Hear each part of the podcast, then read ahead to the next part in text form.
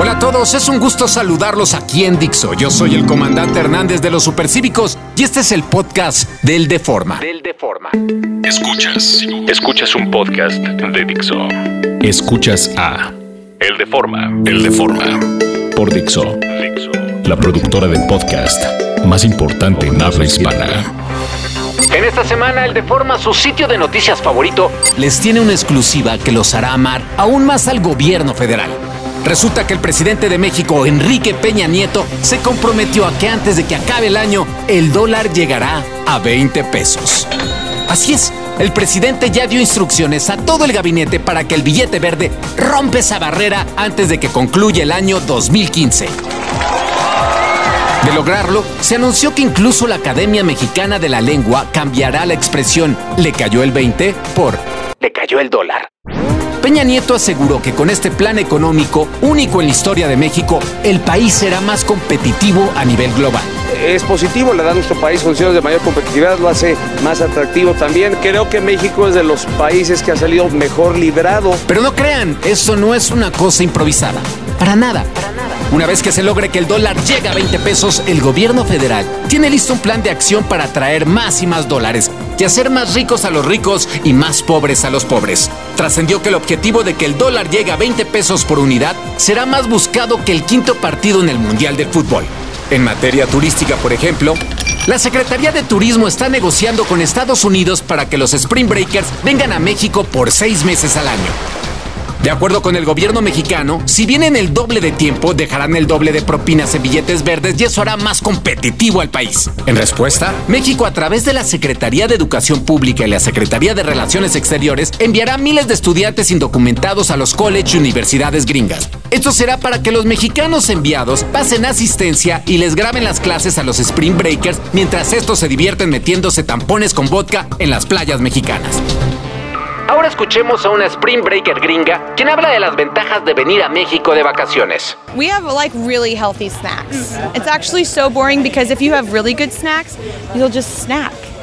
Um, so we have a lot of kale and a lot of like the, the dried fruit situation, um, a lot of probiotics. I have a probiotic every day. I know I sound like a super mom, but I kind of am. Pero no todo es sol y playa en este plan de Peña Nieto para aprovechar cuando el dólar llegue a 20 pesos. El titular de la Secretaría de Hacienda y Crédito Público, Luis Videgaray, anunció que la nueva política de las finanzas mexicanas será la del buen vecino. Esta política, explicó el honesto funcionario que tiene una casita en Malinalco, consistirá en que todos los mexicanos nos alegremos de corazón por lo que le pasa a nuestro vecino del norte. Todos los mexicanos debemos felicitar a los Estados Unidos porque su economía va mejorando. Eso hace un buen vecino y México lo es, dijo el funcionario. Con respecto a los guatemaltecos, nuestros otros vecinos, se reveló que mientras los paisanos de Arjona paguen sus mordidas y extorsiones en billetes verdes, serán bienvenidos a México. y mentíamos con toda honestidad. En materia de economía y pymes, el gobierno federal también tiene una estrategia para hacer más competitivo al país cuando el dólar llegue a 20 pesos.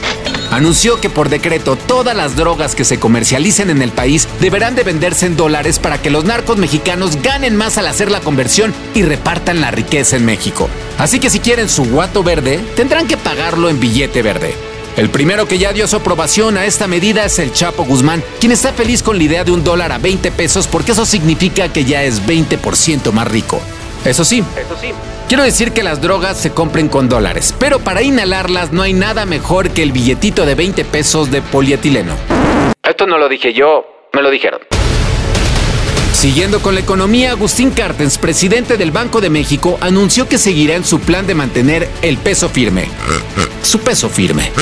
Como ya vieron, la subasta de dólares en los mercados internacionales no está funcionando para darle un respiro al peso. Por eso muchos analistas señalan que el que debería bajarse el peso para darle un respiro a sus pantalones es el mismo Cartens.